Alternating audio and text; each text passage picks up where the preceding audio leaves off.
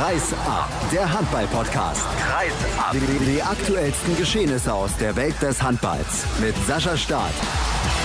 Hallo und herzlich willkommen zu Episode 80 von Kreis ab. Ja, wir gehen steil auf die 100 zu. Natürlich ist unsere Sendung auch heute wieder prall gefüllt. Bundesliga. Ein bisschen Superglobe haben wir sogar noch. Diskussionen rund um eine Trainerkonstellation. Trainer, Vater, Sohn. Also Trainer ist der Vater, Sohn ist der Spieler, so ist es besser ausgedrückt. Und wir haben noch die Frauenbundesliga, die angefangen hat. Und wir haben einen Interviewgast, das ist Arno Gunnarsson, der Rechtsaußen des Bergischen HC. Aber ich begrüße zunächst mal meine Gäste, Christian Stein von Handball World. Hallo Christian. Hallo Sascha. Und den freien Kollegen Björn Parzen. Hallo Björn. Hallo. Ja, Superclub, das ist ja dein Thema überhaupt, oder? Ich war oft genug da, dieses Jahr leider nicht, aber vorher bei allen Events dabei gewesen, ja. Was hältst du denn generell von der Veranstaltung? Ich glaube, sie hat sich jetzt auch etwas äh, ausgelutscht. Also erstmal, bevor wir anfangen, riesen Glückwunsch an die Füchse. Äh, toll gemacht, konnte niemand so richtig mit rechnen. Aber wenn man die Veranstaltung sieht, der Superglobe wurde jahrelang eben dazu genutzt, die WM in Katar zu promoten. Die WM in Katar ist jetzt rum. Und ich glaube, das generelle Interesse äh, an diesem Turnier von katarischer Seite jetzt war nicht mehr ganz so groß. Man muss sehen, zwei katarische Mannschaften, die eigentlich hätten spielen dürfen, können, sollen, äh, hatten abgesagt. Äh, es sprang dann eine ein und die hatte im Gegensatz zu den Vorjahren, was ja dann auch teilweise leidlich kritisiert wurde, auch keine internationalen Stars dabei und landete dementsprechend auch auf dem letzten Platz. Aber ich denke, das war jetzt auch der letzte Superglobe in, in Doha. Oh. Ähm, da wird sich, denke ich mal, die IAF nach einem neuen Gastgeber jetzt umschauen müssen. Oh, das ist aber interessant. Glaubst du, dass tatsächlich die Kataris jetzt sagen, wir wollen das Ding nicht mehr? Also ich kann es mir so vorstellen. Es gab ursprünglich einen Fünfjahresvertrag, der lief genau bis zum Superglobe 2014, also ein gutes halbes Jahr vor der WM. Dann haben sie jetzt noch einen drangehangen und ich denke eigentlich, der Superglobe war zuvor, also bis 2010, nie eine jährliche Veranstaltung, sondern fand dann, äh, ich sag mal so im zwei bis drei Jahresturnus statt. Und ich glaube fast nicht, dass Katar den im kommenden Jahr nochmal noch mal organisieren wird, weil sie haben ihr Ziel erreicht mit der WM, die haben sie gehabt, die haben sie äh, haben den zweiten Platz belegt und äh, ich glaube nicht, dass Katar da noch mal ein größeres Interesse hat, diese Veranstaltung zu organisieren. Christian, dann lass uns doch ein wenig über das Sportliche sprechen. Björn hat gerade den Füchsen Berlin schon gratuliert. Ich glaube, es ist eine große Überraschung gewesen, wenn man überlegt, welche Mannschaften da sonst mit dabei gewesen sind, nämlich der FC Barcelona. Da gab es einen 26-25 Sieg mit einem verwandelten 7 Meter in der Schlusssekunde. Und dann gab es nochmal einen Sieg nach Verlängerung gegen Westbrem. Also, sie haben die beiden Finalisten des Champions League Final Fours geschlagen. Da kann man wirklich nur gratulieren. Wie schätzt du denn die Leistung generell dann ein? Haben die anderen Mannschaften ein bisschen äh, mit Sparflamme gekocht?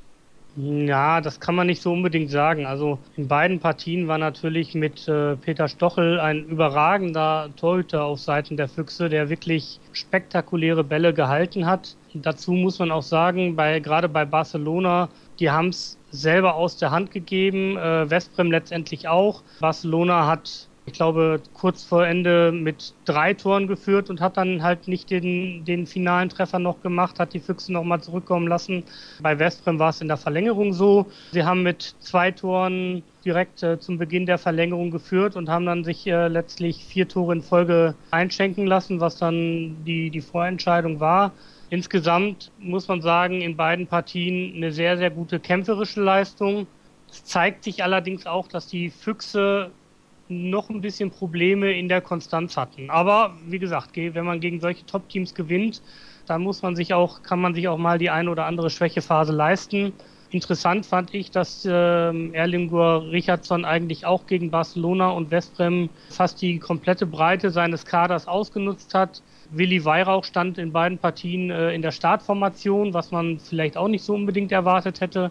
Ja, auch ein äh, die, die Youngster haben alle irgendwie gespielt, also von daher war das schon ein gesamter Mannschaftserfolg der Füchse. Jetzt, wo du sagst, nicht so viel Konstanz, die sind dann zwei Tage später nach dem Sieg gegen Westbrem in Eisenach zum 40-28 Erfolg gekommen. Also sehr, sehr souverän mit einer erneut starken Leistung. Ich glaube, bei den Füchsen läuft's. Die einzige Niederlage gab es am ersten Spieltag in Melsung und wo die im Moment in der Tabelle stehen, das wissen, glaube ich, alle, die sich für Handball interessieren. Ja, also ich muss ganz ehrlich sagen, mir verwehrt sich der Eindruck nicht wirklich, dass Peter Stochel mittlerweile die Nummer 1 bei den Berlinern ist. Würdest du das auch so sehen? Ja, also zumindest bei den Super Globe im Halbfinale und im Finale hat äh, Silvio Heinevetter genau zweimal ins Geschehen eingreifen können, nämlich bei jeweils einem 7 Meter. Die restlichen 130 Minuten hat Peter Stochel eigentlich durchgespielt. Also eine Wachablösung, weil Peter Stochel ist ja auch schon ein paar Jährchen älter als Silvio Heinevetter. Ich hatte auch teilweise in der letzten Saison das Gefühl, dass in der Crunch-Time häufig Peter Stochel zwischen den Pfosten stand. Also von Wachablösung will ich da gar nicht sprechen, weil ich denke, beide Keeper waren vorher einigermaßen gleichberechtigt. Bei Dago Sigurdsson kam immer so der Punkt durch, dass äh, Silvio Heinevetter angefangen hat und dann, wenn er einen schlechten Tag gehabt hat, gegen Stochel ausgewechselt wurde. Stochel ist der eher auch der, der Routinier, der auch von der Bank kommen kann. Ein Heinevetter braucht in meinen Augen das Vertrauen, dass er direkt von Beginn an spielt und ähm, ist dann für mich nicht der Keeper, der von der Bank kommen kann. Deswegen, wenn man natürlich mit äh, Stochel beginnt, dann ist es natürlich auch äh, klar, dass, dass er dann wahrscheinlich eher durchspielen wird, sofern er sich nicht irgendwie einen kompletten, ins komplette Tief spielt. Offiziell ist es ja übrigens der größte Erfolg in der Vereinsgeschichte der Füchse Berlin, Björn. Die sind ja jetzt quasi Vereinsweltmeister. Ist das dennoch sportlich deutlich niedriger zu bewerten als beispielsweise der Sieg im DHB-Pokal 2014 oder der im ERF-Pokal jetzt im Mai? Also ich sag's mal so, die Mannschaften, die bei einem DHB-Pokal-Final Four in Hamburg oder beim ERF-Pokal-Final Four in, äh, in Berlin mit dabei waren, die spielen natürlich volle Lotte um, um den Titel. Aber ich sage es auch mal so, man muss natürlich einen Aspekt sollte man immer vor Augen haben, auch wenn Barcelona und, und Westbrem finanziell jetzt eigentlich auch auf Rosen gebettet sind. Es geht immerhin, wer das Turnier gewinnt, es geht um 400.000 Dollar. Und diese 400.000 Dollar sind jetzt irgendwann auf dem Konto der Füchse, wenn Bob Hanning den Check eingelöst hat. Das ermöglicht den Füchsen natürlich jetzt bei Bedarf auch nochmal personell nachzulegen. Und ich denke, wenn man bei einer Vereinsweltmeisterschaft ist, will man auch gewinnen. Alfred Gislason hat es immer so schön gesagt, für den Trainer ist dieses äh, Turnier direkt äh, in den Saisonstart rein eine Katastrophe. Für den Kassenwart äh, eine Riesenbereicherung. Aber ich denke, die Berliner haben sich den Titel verdient. Und äh, man kann jetzt natürlich mit diesem Titel, hausieren wäre das falsche Wort, aber man kann sich selber damit bewerben. Man ist aktueller Sieger des zweitwichtigsten Europapokalwettbewerbs, man ist Vereinsweltmeister. Also auf internationaler Ebene können die Füchse sagen, sind wir jetzt ganz oben in der Spitze angekommen. Trotzdem ist der sportliche Sinn der Veranstaltung, also ich würde ihn mal in Frage stellen, beziehungsweise ich würde es nicht, ich tue es mal. Du hast es ja eben schon ein bisschen angedeutet, du siehst die Zukunft dieses Events nicht ganz so klar. Was würdest du denn damit machen? Würdest du es generell abschaffen, wenn es jetzt nicht mehr in Katar stattfindet? Würdest du sagen, alle vier Jahre? Weil dann können ja auch immer nur gewisse Mannschaften teilnehmen, dann ist das ja sportlich auch ein bisschen verwässert. Was würdest du damit machen? Also ich sag's mal so, für die Terminplanung der, der Vereine aus Europa und aus den europäischen Spitzenligen ist diese Veranstaltung eigentlich ein Dorn im Auge gewesen. Also die fand entweder Ende Mai statt, direkt nach oder vor dem Champions League Finalturnier und dann ist sie jetzt in den September gewandert, direkt zum Saisonstart, wo man quasi so zwischen Vorbereitung und ersten Saisonspielen noch für ein paar Tage nach Katar war. Immerhin wurde ja dieses Jahr mal der Modus geändert. Man hat jetzt nicht mehr fünf Spiele, sondern nur noch drei Spiele dadurch, dass es Viertel, Halb und Finale dann gespielt wurde. Die Frage ist, welche Bedeutung die Veranstaltung für die nicht-europäischen Mannschaften haben. Es ist natürlich so, dass der, der Afrikameister, der Panamerikameister, der Asienmeister sich gerne auch mit den europäischen Spitzenmannschaften messen wollen. Und das hörte man auch immer raus, zum Beispiel, was die Motivation der Überraschungsmannschaft von Sydney University als Ozeanienmeister war, einmal im Leben gegen Barcelona, gegen Kiel oder gegen die Füchse zu spielen. Da müsste man eben schauen, ob man vielleicht so eine Art Vorturnier macht und dann eben sagt, okay, diese Kontinentalverbände spielen eine Mannschaft aus, die dann ähnlich wie im Fußball der Weltpokal so ungefähr dann gegen den Champions League Sieger zum Beispiel spielt. Die sportliche Bedeutung für die europäischen Vereine ist, sage ich mal, in komprimierter Form die, die Vorbereitung abschließen und sich hoffentlich keine langfristigen Verletzungen holen. Also die Idee, ein, die besten Mannschaften der, der Welt gegeneinander antreten zu lassen, ist dann gut, wenn es nicht zu einer zu hohen Belastung der Europäer führt und wenn die anderen Kontinentalverbände eben auf IAF-Ebene ein eigenes Turnier spielen, wo dann ein Sieger gekürt wird, der dann wiederum gegen einen Champions League-Sieger zum Beispiel antritt. Vergleichbar im Fußball macht die FIFA das ja so, sie lässt nur die Kontinental-Champions spielen und ein Team aus dem Gastgeberland, wenn ich es jetzt nicht komplett falsch auf dem Schirm habe, das sorgt dann dafür, dass der Sieger der Champions League und der Copa Libertadores jeweils nur im Halbfinale und Finale dann antreten. Also maximal zwei Spiele. Vielleicht wäre das ja noch eine Variante, denn in diesem Jahr war es ja dann auch so. Die Füchse Berlin haben ja gar nicht die Champions League gewonnen, Westbrem auch nicht. Also das wären wieder zwei Teams gewesen, die man sich hätte sparen können im Endeffekt. Aber gut, es ist nun mal so, wie es ist. Kairo Trotzdem, auch nicht ja. übrigens. Kairo ist ja auch nur über die Wildcards reingekommen, weil man dann insgesamt acht Mannschaften hätte. Man hätte natürlich jetzt einfach auch, und Al-Sad hatte, glaube ich, auch kein, kein kontinentales. Ja, Al-Sad ist der offizielle Turniergastgeber. Genau. El-Jaich aus ja. Doha war der Asienmeister und in der Regel gab es immer eine Wildcard noch für einen katarischen Vertreter, aber die haben beide eben darauf verzichtet und somit ging eben die Wildcard an die Füchse und an Kairo. Ja, also ich muss ganz ehrlich sagen, das ist nicht so meins. Ich würde mir vielleicht wünschen, dass es einen europäischen Supercup gibt, sozusagen zwischen dem Sieger des äh, Champions League-Titels und des EAF-Pokals. Aber bevor wir mit dem Thema ja, abschließen... Ja, aber die Veranstaltung ja? hat sich ja auch nicht äh, rentiert. Also Nein. es gab ja. ja diese EAF Champions Trophy. Die auf Wunsch der Vereine ja abgesagt wurde, weil die Vereine sagen, das passt definitiv nicht mehr in den Terminkalender rein. Gut, wenn der Super Globe noch dazu kommt, ne, dann ist klar. Dann wird's der gab es damals eng. noch gar nicht. Oh, okay, alles klar. Da weißt du mehr als ich. Aber du hast noch eine nette Anekdote, denn die Sydney University, quasi dein Lieblingsteilnehmer, der hat den ersten Sieg errungen. Ja, es war also so, sie sind jetzt unter verschiedenen Namen. Sie ist am Anfang mal Southern All Stars, spielte eben diese reine Studentenmannschaft aus Sydney. Jetzt bei jedem Superglobe dabei, war sie dabei und hat in ihrem 19. Turnierspiel den ersten Sieg eingefahren. Und das freut mich besonders für den Trainer der Mannschaft, Philipp Enders.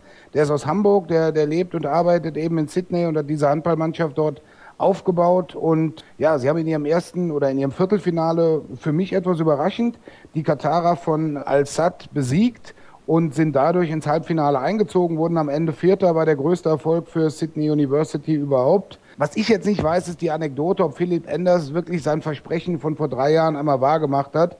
Wenn wir hier einmal ein Spiel gewinnen, rauche ich die komplette Selektion aller Zigarren von der Hotelbar das ist nicht überliefert, ob er das gemacht hat. Oh, das müsstest du dann bitte fürs nächste Mal noch in Erfahrung bringen. Ansonsten wäre es das gewesen mit dem Super Globe. Wir machen jetzt kurz weiter mit der Bundesliga und gehen etwas auf die Ergebnisse des Wochenendes ein, denn ein Ergebnis hat da wirklich für Furore gesorgt. Die MT Melsung, die in den letzten Jahren immer ein bisschen hat Konstanz vermissen lassen, wo alle gesagt haben, ah, eigentlich ein super Kader, die müssten viel mehr erreichen können mit dem, was sie da zur Verfügung haben, hat in Flensburg gewonnen. 33 zu 32, Christian, absolut überraschendes Ergebnis, finde ich. Ja, überraschend natürlich insofern, weil Flensburg ja als der große Meisterschaftsfavorit zum einen gehandelt wird, zum anderen auch in eigene Halle gespielt hat und natürlich auch Melsungen noch auf vier Spieler verzichten musste. Oh, das wusste ich gar nicht. Wer war nicht dabei? Das muss ich jetzt gerade nochmal nachgucken. Ja, gut, äh, so viel Zeit haben wir nicht. Christian ja. ist gar kein Problem. Auf jeden Fall hatten und, sie Ausfälle und zu zudem natürlich ne? muss man dann noch bedenken, dass direkt vor dem Spiel quasi als Emotionsschub dann auch noch die Vertragsverlängerung von Lubomir Franjes bis 2020 kam, als zusätzliche Motivation. Ja, und normalerweise hätte man da sagen können, sind die Flensburger so heiß, dass sie sich diesen Sieg nicht nehmen lassen. Sie haben aber schon unter der Woche in Hamburg leichte Probleme gehabt, nur da knapp gewonnen und dementsprechend, ja, hätte man vielleicht auch denken können, dass die Form nicht unbedingt die aller, allerbeste ist. Melsungen jetzt bei 10 zu 0 Punkten, genau wie die Rhein-Neckar-Löwen, die vorne komplett, ja, ich würde nicht sagen davonlaufen, was ja nicht der Fall ist, aber plus 44 Tore bereits nach fünf Spielen, wenn man jetzt auch gesehen hat, wie sie am Wochenende wieder in Hannover gespielt haben, das war à la Bonheur und der Trainer von Hannover, Jens Bürkle, hat gesagt, Björn, dass äh, aus seiner Sicht da der kommende deutsche Meister gespielt hat, weil alle nur über Kiel und Flensburg reden, aber über die Rhein-Neckar-Löwen redet niemand mehr. Wie siehst du das? Also ich sag's mal so, das ist ja perfekt für die Liga. Also wenn, wenn jemand vor dem ersten Spieltag sagt, es ist langweilig, weil Kia sowieso Meister wird, dem haben die Rhein-Neckar-Löwen die letzten zwei Jahre ja schon mal gezeigt, dass es anders ist. Und wenn jetzt drei Mannschaften um den Titel mitspielen und ich sag mal, je länger Melsung verlustpunktfrei bleibt, dann muss man sie auch mit in den Kreis mit reinnehmen. Aber ich denke, wenn drei Mannschaften um den Titel mitspielen, dann haben wir wirklich eine sehr, sehr interessante Bundesliga. Und warum soll man es den Rhein-Neckar-Löwen nicht, nicht zutrauen? Ich sag mal, Niklas Landin war natürlich ihre Lebensversicherung hinten, aber aber die Mannschaft ist mittlerweile so eingespielt. Sie lässt sich auch von allen Wechselgerüchten um Uwe Gensheimer herum nicht, nicht ablenken. Sie spielt sehr konzentriert ihren Stiefel runter. Und gerade nochmal auf Flensburg zurückzukommen, vielleicht, wenn man innerhalb von, ich sag mal, 14 Tagen zwei Heimspiele gegen Kiel in der Bundesliga und daraufhin gegen Paris Saint-Germain in der Champions League hat und dann zwischendrin zu Hause gegen Melsungen spielt. Man sollte natürlich das Level der Konzentration komplett oben halten, aber vielleicht hatte man Kiel noch im Kopf und PSG schon wieder im Kopf.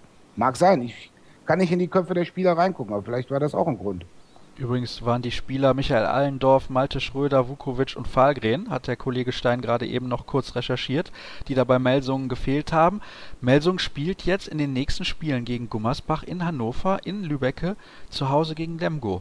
Hm, also, wenn sie da die Form konservieren, behaupte ich mal, sind vier weitere Siege mehr als nur möglich. Das schwerste Spiel aus meiner Sicht ist das auswärts in Hannover, aber da müssen wir mal abwarten. Könnte sein, dass die dann mit 18 zu 0 Punkten in die Saison gehen. Wer weiß das schon. Also die MT Melsungen ist da oben mit dabei, die Rhein-Neckar-Löwen sowieso, Kiel und Flensburg hinten dran. Wenn die Füchse dann ihr Nachholspiel noch gewinnen sollten, haben auch sie wie Kiel und Flensburg 8 zu 2 Punkte auf dem Konto und wie es Björn eben schon gesagt hat, für die Liga kann das natürlich nur gut sein. Ein sehr, sehr breites Mittelfeld an der Spitze. So hätte ich es jetzt beinahe gesagt. Habe ich, macht Der aber auch nichts. Ja. Hm, die so Breite an der. Spitze ist dichter geworden. Ja, so kann man es formulieren. Also, schönen Gruß an Berti Vogt und wir machen jetzt unsere erste Pause, sind dann gleich zurück mit weiteren Themen hier in Episode 80 von Kreisab. Wir haben kurz durchgeatmet hier bei Kreisab Episode 80 und wir sind zurück mit meinen Gästen natürlich, mit Christian Stein von Handball World und dem freien Journalisten Björn Parzen und wir sprechen jetzt ein wenig über Frauenhandball. Da ging am Wochenende die Saison los in der Bundesliga. Und Christian, es gab zumindest ein Ergebnis, wobei ehrlich gesagt gab es zwei Ergebnisse, die ein bisschen haben aufhorchen lassen, denn wie ich gerade sehe, ich hatte es vorher schon gesehen, aber jetzt fiel es mir erst wieder ein, Blomberg hat Bietigheim geschlagen, 26-25 und der Buxtehude SV musste eine Heimpleite einstecken gegen die TuS Metzingen, 21-25. Ja, überraschend für mich vor allen Dingen die Niederlage von Bietigheim bei der HFG Blomberg-Lippe. Beide Mannschaften haben letztendlich ihren Kader vor der Saison komplett neu aufstellen müssen. Blomberg wirklich viele Stammspielerinnen verloren und von daher war das schon eine Überraschung, zumal man ja auch sagen muss, äh, bei Bietigheim hätte man ja davon ausgehen können, dass Isabel Roch die Wurfbilder ihrer ehemaligen Mitspielerin gut kennt. Ja, Martin Albertsen hat die Niederlage auf seine Kappe genommen, äh, hat gesagt, er hätte zum Ende der ersten Halbzeit zu spät gewechselt. Was bleibt zu sagen? Also es war für mich die größte Überraschung letztendlich. Buxtehude und Metzingen sind beides Mannschaften, die äh, um den Europapokal spielen, dass da die Tagesform entscheiden kann. Das war, glaube ich, jedem klar. Buxtehude musste auf Isabel Klein verzichten, was sich scheinbar auch da auf die Leistung dann entsprechend äh, auch ausgewirkt hat. Also von daher eher etwas kleinere Überraschung. Björn, dann nenn uns doch mal deinen zukünftigen deutschen Meister mit einer relativ knappen und kurzen Antwort, denn wir wollen ja noch auf ein paar andere Themen eingehen, zum Beispiel die Verjüngungskur bei der deutschen Frauenhandballnationalmannschaft. Da kommen wir dann direkt zu nach deiner Antwort. Wer ist für dich der Titelfavorit in dieser Saison oder gibt es gar keinen klaren?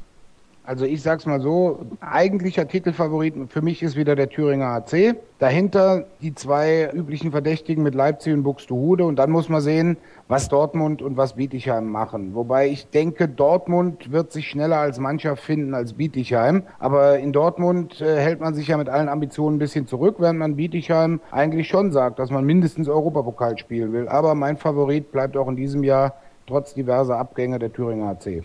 Die haben noch ein paar Verletzte. Zum Beispiel haben die beiden Österreicherinnen Beate Schäfknecht und Sonja Frei am Wochenende nicht mitspielen können. Also die müssen da noch mit einer relativ knappen Auswahl an Spielerinnen zurechtkommen im Moment. Aber sie konnten mit 30 zu 23 gegen Bayer Leverkusen gewinnen und sind auch der erste Tabellenführer der neuen Saison. Dann halten wir uns nicht allzu lange mit den Ergebnissen auf, sondern wir schauen auf einen angeblichen Neustart. So hat es zumindest die Pressestelle des Deutschen Handballbundes formuliert. Neustart auf dem Weg zur Heim-WM 2017 mit zahlreichen neuen Spielerinnen nimmt Bundestrainer Jakob Westergaard die Zukunft der Frauennationalmannschaft des Deutschen Handballbundes in Angriff.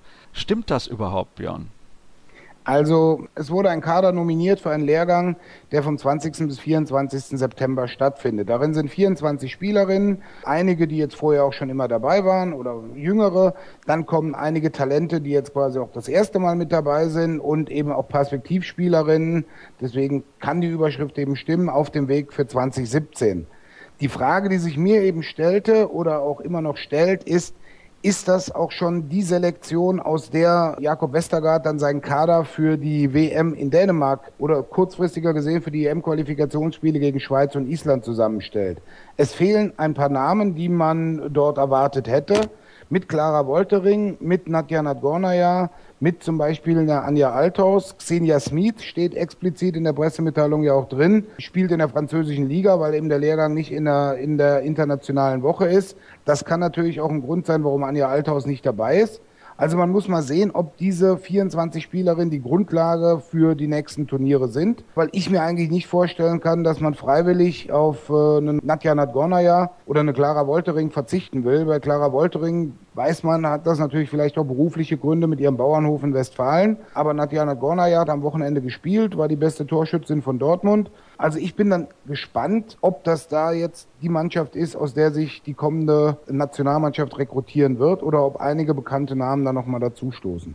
Du kannst dir aber vorstellen, dass der Bundestrainer freiwillig auf Anja Althaus verzichtet und auch freiwillig auf Nina Wörz, die er ja hätte nominieren können. Also ich sag's mal so, das Experiment mit Nina Wörz Gerade in der WM-Qualifikation gegen Russland muss man leider als gescheitert betrachten. Sie wurde eben zurückgeholt, um da Stabilität und Ähnliches reinzubringen, aber sie hat die Leistungen, die man von ihr sich erwünscht hatte, leider nicht bringen können. Bei Anja Althaus, sie hat immer gesagt, ich bin noch nicht zu alt, um aus der Nationalmannschaft wegzugehen. Es gab äh, immer mal die Bestrebung zu sagen, okay, mit Blick auf 2017 sollte man jetzt schon die Mannschaft zusammenstellen. Bei Anja Althaus, sie hatte letztens auf Vereinsebene mit WADA sehr konstante Leistungen in der Nationalmannschaft weniger. Vielleicht wurde sie jetzt mal wirklich äh, explizit draußen gelassen für den Lehrgang und vielleicht auch für die EM-Quali. Aber dann bin ich wirklich mal gespannt, was der Kader für die WM in Dänemark dann betrifft. Also bei Nina Wörth glaube ich fast nicht, dass sie nochmal nominiert werden wird. Ja, interessant finde ich auch bei der Liste der Ausfälle oder Nichtberufenen ist ja auch Kerstin Wohlbold dabei. Gerade im zentralen Rückraum eigentlich bislang immer die klare Nummer eins gewesen. Auch hier könnte es natürlich berufliche Gründe haben. Kerstin ist ja Lehrerin und äh, da wird es mit Sicherheit mit den Freistellterminen auch irgendwie rar gesät sein. Also man weiß es nicht. Was hältst du denn, Christian, grundsätzlich von dieser Zielsetzung ab sofort? Konzentrieren wir uns auf die Weltmeisterschaft 2017 in Deutschland. Unser Hauptziel ist dann eine Medaille. Die haben wohl vorher irgendwie das Turnier in Dänemark und diese Olympischen Spiele vergessen. Muss ich ganz ehrlich sagen, finde ich ein bisschen schwierig formuliert. Ja, also ich hätte diese Entscheidung schon vor zwei Jahren gezählt, als die, als die WM dann nach Deutschland vergeben wurde. Da hätte man meines Erachtens dann den, den Umbruch schon einleiten müssen sollen und dann hätte man mit Blick auf Dänemark und die Olympischen Spiele schon eine entsprechende Mannschaft zusammen gehabt, die dann auch schon über genügend internationale Erfahrung verfügt hätte, um letztendlich dann bei der Heim-WM dann auch richtig gut dazustehen. Aber letztendlich vielleicht besser spät als nie. Die EM-Qualifikation sollte man trotzdem schaffen und Olympia muss man dann halt letztendlich sehen. Also dazu vielleicht die Sache, wenn man Werbung in eigener Sache für die WM 2017 machen will, dann geht das meiner Meinung nach nur, wenn man von den klassischen Handballfans, die sowieso wissen, dass das Event in Deutschland stattfindet, nur über die Olympischen Spiele. Dann hat man Fernsehzeiten, man erreicht ein Publikum, die Dauer-Olympiaseher, sage ich jetzt mal, die man sonst mit den normalen Liga- und Nationalmannschaftsspielen vielleicht gar nicht erreicht. Und äh, wenn man dann sagt, ja, und diese Mannschaft ist nächstes Jahr Gastgeber der WM, da kann man schon eine gewisse Vorfreude und Interesse schüren. Also ich denke auch, auch wenn jetzt explizit immer wieder auf die WM 2017 Wert gelegt wird als das Hauptziel, man sollte die große Chance, dass man jetzt quasi durch die Hintertür noch eine Chance hat, bei den Olympischen Spielen dabei zu sein, auf keinen Fall in Dänemark aus den Augen lassen. Ich glaube nicht, dass wir in Rio dabei sind. Du? Ich glaube es schon. Man kann es ja wieder mal durchrechnen. Also wenn man ins Achtelfinale einzieht bei der WM in Dänemark und nicht unbedingt im Achtelfinale auf Norwegen trifft, die anderen drei potenziellen Gegner sind alle auf einem Niveau, nicht einfach, aber machbar. Und wenn man ins Viertelfinale einzieht in Dänemark, ist man definitiv bei der Olympiaqualifikation dabei. Und ich sage, dass äh, das Achtelfinale in Dänemark ist natürlich absolut machbar. Wenn man Argentinien und Chile hat, man sollte nicht unbedingt auf dem Platz landen, dass man dann direkt gegen Norwegen spielt. Und wenn man dann das Achtelfinale gewinnt, ist man bei einem Olympia-Qualifikationsturnier dabei.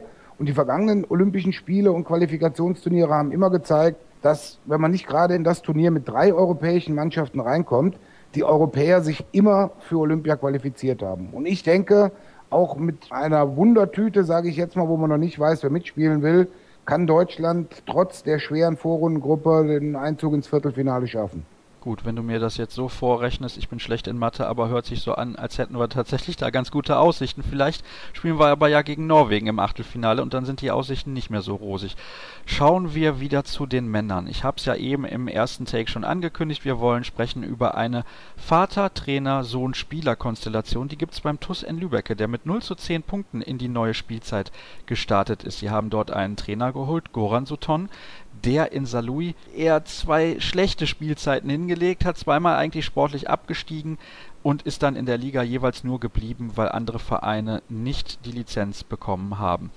So, jetzt haben wir die Situation aktuell. Sein Sohn Tim Sutton gilt als eines der größten Talente im deutschen Handball überhaupt. Steht ja eigentlich bei den Rhein-Neckar-Löwen unter Vertrag. Die vergangene Saison beim TBV Lemgo hat dort gegen Ende der Spielzeit auch einige Einsatzzeiten bekommen und auch gar nicht mal so schlecht gespielt. Was haltet ihr da generell von? Christian, fangen wir mal bei dir an, denn man muss ja sagen, jede Ein- und Auswechslung wird dann von außen und natürlich auch intern gerne mal kritisch beäugt. Bevorzugt der Trainer den Sohn? Gibt es dann Ärger irgendwie mit den Mitspielern? Belastet das vielleicht auch das Verhältnis zwischen dem Vater und dem Sohn? Wie siehst du das? Also ich habe so eine Situation damals bei Tusem Essen mitbekommen, wo Mike Hanschke Trainer war und Sohn Felix dann als Spieler da war. Die haben mir aus ihrer Erfahrung damals gesagt, tendenziell ist es schon so, dass dann im Zweifelsfalle eher der Sohn benachteiligt wird, eben weil man dem Rest der Mannschaft nicht das Gefühl geben möchte, dass derjenige bevorzugt wird. Ähnliche Sachen gibt's ja auch, wenn in einer, in einer Frauenbundesliga, wenn mal Trainer und Spielerin zusammen sind, wie zum Beispiel das bei Herbert Müller und Petra Poplar Tarova der Fall war, wo es letztendlich immer nur funktionieren kann, dass entweder der Spieler sich nicht darüber beschwert, wenn er dann nicht so zum Einsatz kommt oder wenn er sportlich so dermaßen über dem Rest der anderen steht, dass es überhaupt keine Frage ist, ob er spielt oder nicht. Die Situation war damals in Salui bei Goran und Tim Sutton der Fall. Tim hat in der zweiten Liga so weit äh, über allen anderen hinausgeragt, dass da überhaupt keine, kein Zickenpotenzial, sag ich mal, jetzt äh, vorhanden war. In der ersten Liga sieht das dann dementsprechend aber schon anders aus und ähm, da muss man natürlich dann immer, immer drauf achten, zumal er ja auch äh, nicht unbedingt äh, die schwächste Konkurrenz auf seiner Position hat. Von daher dann Björn, habe ich folgende Frage an dich, die von einem Hörer kommt sozusagen. Wie geht man als Mitspieler mit dem Trainer so um? Kann man in seiner Anwesenheit kritisch über Taktiken diskutieren oder abends, wenn die Mannschaft mal gemeinsam weggeht, auch noch das fünfte Weizen trinken, ohne dass der Trainer was davon mitbekommt? Und wie reagiert der Sohn, wenn sich der Verein vorzeitig vom Vater trennen sollte, was im Trainergeschäft ja zuweilen vorkommt? Also ich nehme es mal sehr konkret an der Konstellation mit Tim und Goran Soton. Ich hatte mal ein sehr langes Gespräch mit Tim Soton gehabt. Er ist ein sehr aufgeweckter Bursche, der A genau weiß, was er will, aber auch Stimmungen und ähnliche Sachen sehr gut einschätzen kann. Also ich gebe Christian absolut recht. In, in Saloy war da nie irgendwie die Rede, ob Tim Soton spielt oder nicht. Er musste spielen, sonst, sonst wären sie eben abgestiegen. Also ich denke, er kann sich gut selber einschätzen. Ich denke auch, dass alle Beteiligten in dem Verein, also ich sag mal angefangen von der Clubführung, die sich diese Konstellation dann ja auch überlegt haben und dem Trainer selber, dann davon ausgehen, dass es sich um äh, in dem Fall, wenn der Sohn auch mal abends mit der Mannschaft einen trinken geht, dass da auch mal sicherlich jemand über, über Goran Soton auch mal sagen kann, also wie er gestern uns äh, trainiert hat, das war eine Katastrophe. Dann denk, hoffe ich einfach, dass es so, ich sag mal, demokratische Strukturen und offene, transparente Strukturen in der Mannschaft auch gibt. Also ich sehe das jetzt gar nicht so als so großes Problem. Man nimmt die Konstellation, die immerhin mal zum Olympiasieg reichte, nämlich mit Nenad Klajic und Velko Klajic bei den Kroaten. Und äh, da war Nenad so ein bisschen der verlängerte Arm teilweise. Und äh, es geht einfach darum, dass alle Beteiligten diese Situation respektieren. Und ich sag mal, Tim Sutton muss natürlich jetzt im Falle äh, sollte sein Vater entlassen werden in, in Lübecke, was ich ihm nicht wünsche, dann äh, muss er auch Profi genug sein, um diese Situation anzuerkennen und dann sich eben unter einem anderen Trainer genauso beweisen, wie er es unter seinem Vater getan hätte. Für mich ist er übrigens der Tipp als erste Trainerentlassung der neuen Saison. Aber gut, das ist nur meine Meinung dazu. Gucken wir mal, wie sich das entwickelt. Es gibt noch die These der Woche und die lautet in dieser Woche, der SC Magdeburg hat sich mit den zwei Niederlagen aus den ersten drei Spielen aus den Top 4 erstmal verabschiedet. Was sagst du dazu? Also ich finde immer solche Prognosen etwas früh. Äh, ich erinnere an die letzte Saison, als der THW Kiel seinen Auftakt verloren hatte und als Tabellenletzter nach Flensburg reiste und jemand schon gesagt hat, oh, noch nie ist Kiel als Tabellenletzter nach Flensburg gefahren. Also ich sag mal, es ist natürlich angesichts der Situation, die man erwarten kann, dass wenn man sich das Trio Kiel, Flensburg, Löwen anschaut, die werden nicht allzu viele Punkte abgeben. In den übrigen Vergleichen ist natürlich jetzt schon mal eine gewisse Bürde, auch gerade wenn man sieht jetzt mit Melsungen und Füchsen. Aber ich sag mal, nach so einem kurzen Zeitpunkt der Saison schon so langfristige Aussagen zu treffen, finde ich eigentlich nicht gut. Christian, stimmst du dazu? Ja, also sie haben natürlich mit der, mit der Niederlage in Leipzig zwei Punkte, die sie irgendwie wieder gut machen müssen. Sprich, sie müssen irgendwo auswärts, sei es bei den Füchsen, sei es bei Meldungen oder halt den anderen Champions League Teilnehmern dann entsprechend irgendwie Punkte holen, wenn sie sich da oben wieder äh, festbeißen wollen. Letztendlich haben aber alle Mannschaften im Laufe einer Saison mal den einen oder anderen Verlustpunkt, den man nicht unbedingt eingeplant hat und von daher ist es natürlich jetzt nach gerade mal fünf absolvierten Spielen dafür viel zu früh. Ich denke mal, beim SCM wird man aber auch drauf gespannt sein dürfen, wie jetzt diese Doppelbelastung dann mit dem Europapokal, die sie letzte Saison eben nicht hatten, dann wieder ins, zum Tragen kommt. Da hilft nur die Zeit, denn die müssen wir haben, beziehungsweise die Geduld, um das zu beobachten. Wir kommen im Prinzip zum Ende unserer Expertenrunde und ich habe ja noch die fünf Fragen an meine Kollegen, die ich die ganze Zeit schon in der Saisonvorschau gestellt habe. Die möchte ich heute zum letzten Mal stellen an den Kollegen Björn Parzen. Er weiß schon Bescheid, was auf ihn zukommt, deswegen starten wir direkt durch mit Bitte um kurze und spontane Antworten. In dieser Saison freue ich mich besonders auf. Den spannenden 3 bis 4 Kampf um die Meisterschaft. Dieser Spieler wird alle überraschen. Sagen wir doch einfach mal Tim Sutton. Diesem Akteur wünsche ich besonders, dass er verletzungsfrei bleibt. Christian Dissinger. Deutscher Meister wird. SG Flensburg-Handewitt. Für den Handball in Deutschland wäre gut. Wenn alle Nebenkriegsschauplätze beendet würden und man sich auf den Sport konzentriert. Das ist die am häufigsten genannte Antwort übrigens von den, ich glaube mittlerweile 20 oder 22 Kollegen, die ich gefragt habe. Eine klare Aussage aller Experten im deutschen Handball zu diesem Thema. Ich glaube, da müssen wir nicht weiter drüber sprechen. Dann danke ich euch an dieser Stelle recht herzlich, dass ihr euch die Zeit genommen habt, Christian und Björn. Und wir machen jetzt eine letzte Pause und danach begrüße ich dann Arno Gunnarsson, das ist der Rechtsaußen, nicht nur der isländischen Nationalmannschaft, sondern natürlich auch des Bergischen HC, der ist mein Gast im Interview der Woche. Interviewzeit hier bei Kreisab und dieses Mal begrüße ich einen Spieler des Bergischen HC zum ersten Mal überhaupt in der Sendung. Also nicht er, sondern ein Spieler des Bergischen HC und er ist der Rechtsaußen. Er spielt auch für die isländische Handballnationalmannschaft. Arno Gunnarsson ist bei mir. Hallo. Ja, hallo. Ja, wie geht's dir denn? Ihr habt vor zwei Tagen ein nicht ganz so gutes Spiel in Göppingen gemacht, leider. Ja, ich geht alles, okay jetzt, äh, aber gestern und, und vorgestern war, war wirklich schwer. Wir haben schlecht gespielt und äh, ja, man denkt immer nach dem Spiel, was, was passiert und so, aber jetzt müssen wir einfach weiterdenken und weit, weitergehen, weil wir haben Spiel am Mittwoch, so ja, aber jetzt ist alles okay. Der Gegner am Mittwoch, das sind die Rhein-Neckar-Löwen. Das wird sicherlich nicht einfacher als gegen Göpping. Warst du ein bisschen geschockt von eurer Leistung in der zweiten Halbzeit? Weil in der ersten Halbzeit hat es relativ gut funktioniert. Ja, wir haben, wir haben überragend gespielt in der ersten Halbzeit. Wir haben äh, war alles im Griff. Wir haben gut, gut gedeckt und unser Angriff war, war okay. Ja, dann zweite Halbzeit, was kann man sagen? Wir haben einfach nur schlecht gespielt. Ja, und, äh, und äh, Qualität wie, wie Göppingen hat, dann, dann ist das kein Problem für Göppingen. So, ja, wir müssen einfach besser machen und, äh, und besser, besser spielen. Das, das, ist, das ist einfach so. Aber ich weiß nicht, was ich kann mehr sagen, weil das ist so unterschiedlich, welche, welche äh, wir haben, wir haben gespielt. Erste Halbzeit, ja, war überragend. Zweite Halbzeit, Katastrophe. So, ich kann nicht mehr sagen. Hast du ein bisschen Angst vor dem Abstiegskampf in diesem Jahr? Denn wenn man jetzt mal auf euren Spielplan auch guckt, ich habe es eben ja schon gesagt, am Mittwoch kommen die Rhein-Neckar-Löwen. Ein sehr, sehr starker Gegner, der im Moment in einer super Form ist. Ihr habt noch wichtige Spieler, die verletzt sind. Christian Nippes und Viktor Schilage, die fallen noch aus. Bei Christian Nippes weiß man gar nicht, wann er wieder spielen kann. Bei Figo sieht es ein bisschen besser aus. Wird es schwerer als letzte Saison sogar, weil bei euch letzte Saison alles im Prinzip perfekt funktioniert hat? Ja, ich weiß nicht die Liga ist, ist unglaublich. Alle, alle können alle Sieg machen und gewinnen. Und äh, ja klar, wir haben wir haben eine gute Mannschaft und äh, wir können alles machen. Wir können alle gewinnen, alle Mannschaften gewinnen und äh, wenn wir spielen gute Abwehr, das können wir alles machen. Aber aber wenn wir spielen wie zweite Halbzeit gegen Göttingen, dann ist das wirklich schwer für uns. Ja.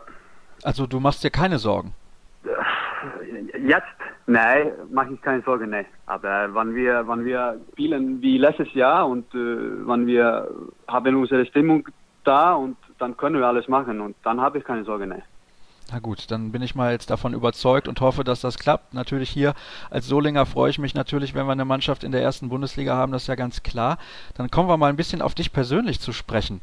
Klar, mhm. in Island da spielt man entweder Handball oder Fußball. Früher natürlich mehr Handball. Zum Fußball kommen wir gleich noch.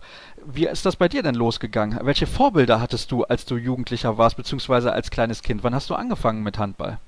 Mein Vater war Handballtrainer, so ich war wirklich jung, wann mein erster Handballtraining war. Ich war vier Jahre alt oder so. Mein Vorbild war, war Waldemar Grimson. Er hat früher mit Wuppertal gespielt. Äh, er war wirklich gut rechts außen, einer der besten der Welt. Ja, er war mein Vorbild ja, ich war wirklich jung, vier Jahre alt. Dann habe ich, ich denke, sechs Jahre alt angefangen mit Fußball. Dann habe ich ein bisschen Basketball gespielt, aber nur für ein oder zwei Jahre, denke ich. Und ja, Basketball ist auch groß in Island jetzt. Wir haben zum Beispiel in Europameisterschaft gespielt, erstes Mal jetzt. Und ja, jetzt ist Fußball dabei, Handball ist fast immer dabei und Basketball jetzt. So, Sport ist ziemlich groß in Island und äh, ja, ich bin sehr stolz auf was, was wir machen in Island mit Fußball, Handball und Basketball jetzt. Ja, ich glaube, das könnte ja auch sein. Die Leistungen gerade auch der Basketballer haben durchaus überrascht. Also ich meine, war besser als Deutschland, also mehr oder weniger so von den Erwartungen her mal. Aber du hast es jetzt gerade schon gesagt, du hast mehrere Sportarten gespielt. Und dann kommen wir mhm. mal auf das Thema Fußball ein bisschen intensiver zu sprechen. Dein Bruder ist der Kapitän der isländischen Fußballnationalmannschaft.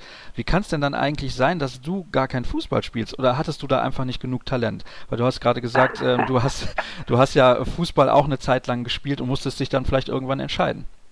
Ja, äh, mein Bruder musste das auch machen. Er war auch guter Handballspieler. Er war in Junior-Nationalmannschaft in Handball und Fußball und dann musste er entscheiden, welche, welche Sport möchte spielen und das war auch so bei mir. Ich war nicht so schlechter Fußballspieler, aber mein Vater war, war guter Handballspieler in Island und äh, er hat zu mir gesagt, Arno, du bist besser Handballspieler als Fußballspieler. So. Und er hat auch zu meinem Bruder gesagt, Aaron, du bist besser Handballspieler als Fußballspieler. Und, aber er hat gesagt, nee, ich, ich denke, ich bin besser Fußballspieler.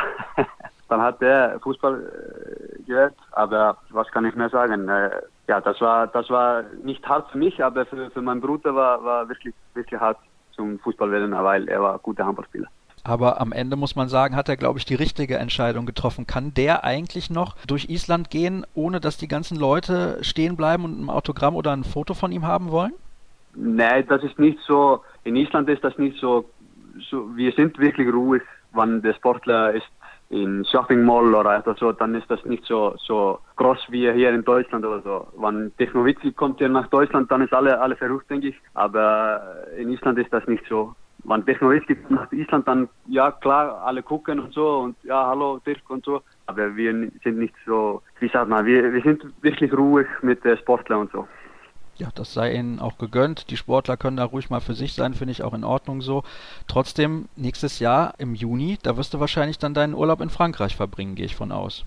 Ja, ich hoffe, dass ich kann ein oder zwei Spiele gucken, weil ich möchte auch einen Urlaub in Island machen. Ich denke, unser letztes Spiel ist 5. Juni hier in Deutschland und dann ist Nationalmannschaft bis 15. Juni und ich denke, dass Europameisterschaft fängt an 16. oder 17. Juni. So, ich hoffe, dass ich kann ein oder zwei Spiele gucken und, und dann bin ich nach Island und mache einen Urlaub. Aber äh, das freut mich, dass ich kann vielleicht ein oder zwei Spiele gucken und mein Bruder sehen in Europameisterschaft, ja. fand das ganz großartig. Ich habe mich sehr gefreut mit den Isländern. Das war ja in der Qualifikation davor gegen Kroatien schon relativ knapp für die Weltmeisterschaft in Brasilien. Jetzt also schon vorzeitig, obwohl man so starke Gegner wie die Niederlande in der Gruppe hat, kann man wirklich mhm. nur gratulieren. Ja, du hast jetzt gesagt, du möchtest dann natürlich auch wieder nach Hause, um da auch mal Urlaub zu machen. Ist denn Deutschland mittlerweile dein Zuhause so halbwegs? Du bist ja schon ein paar Jahre in Deutschland jetzt. Ja, ich habe 2010 nach Deutschland gekommen und ja klar ist Deutschland fast mein Haus jetzt. Und äh, ich habe eine Tochter, sie ist hier in Solingen geboren und, und sie ist im Kindergarten jetzt, jetzt lernen sie Deutsch und manchmal sprechen sie Deutsch hier zu Hause. so kommt äh, Wörter und Wörter her, deutsche Wörter. Und ja, jetzt kommen sie jetzt zu Hause. Hallo Diana.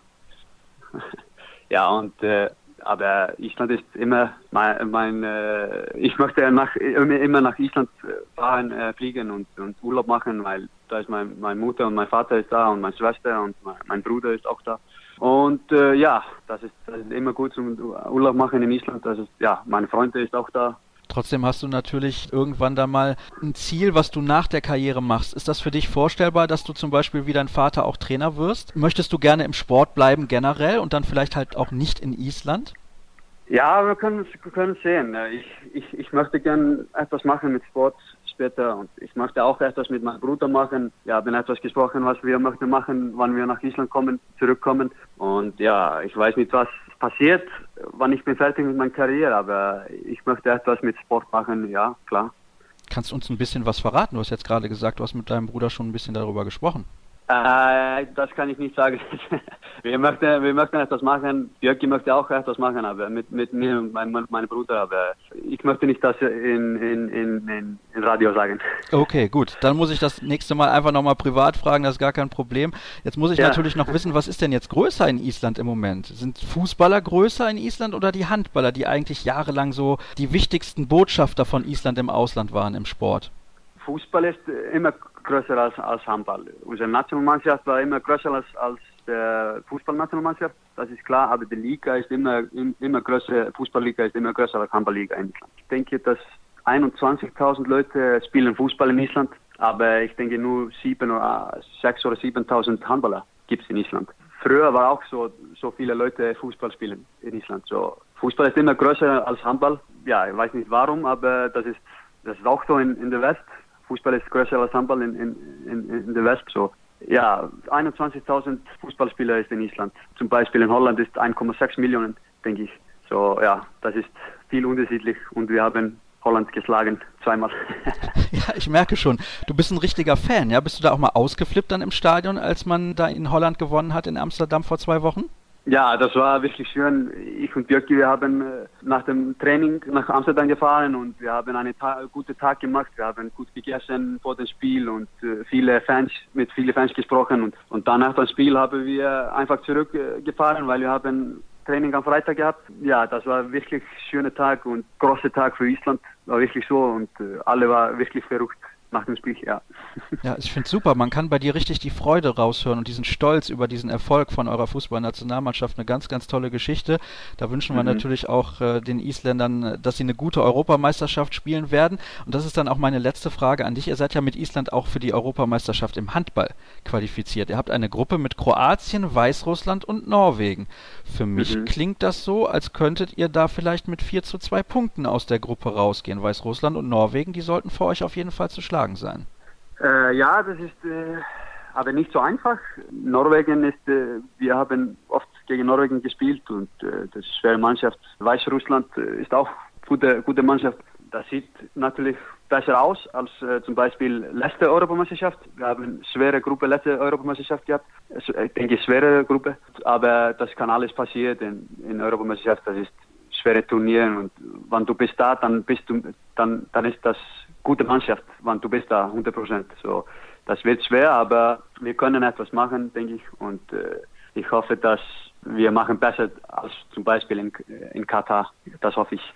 Ja. ja. das stimmt. Da warst du nicht zufrieden mit euren Leistungen. Gerade dann das frühe Ausscheiden im Achtelfinale. Ich glaube, da habt ihr euch sicherlich mehr erhofft. Aber das ist halt dieses K.O.-System. Bei der Europameisterschaft finde ich aber, ist es sogar noch schwieriger, richtig erfolgreich zu sein, weil da viel, viel mehr gute Mannschaften dabei sind, beziehungsweise ja, das Teilnehmerfeld ist einfach ein bisschen stärker besetzt als bei einer Weltmeisterschaft. Arno, ich würde sagen, ja. vielen Dank für deine Zeit. Ja, dass du mhm. dir die Zeit genommen hast, hier mit dabei zu sein bei Kreisab. Und es gibt natürlich noch unsere Quizfrage der Woche. An dieser Stelle natürlich nochmal viel Erfolg für die isländischen Nationalmannschaften bei den kommenden Europameisterschaften, sowohl in Polen dann im Januar als auch nächstes Jahr in Frankreich. Ich finde es großartig, muss ich wirklich sagen.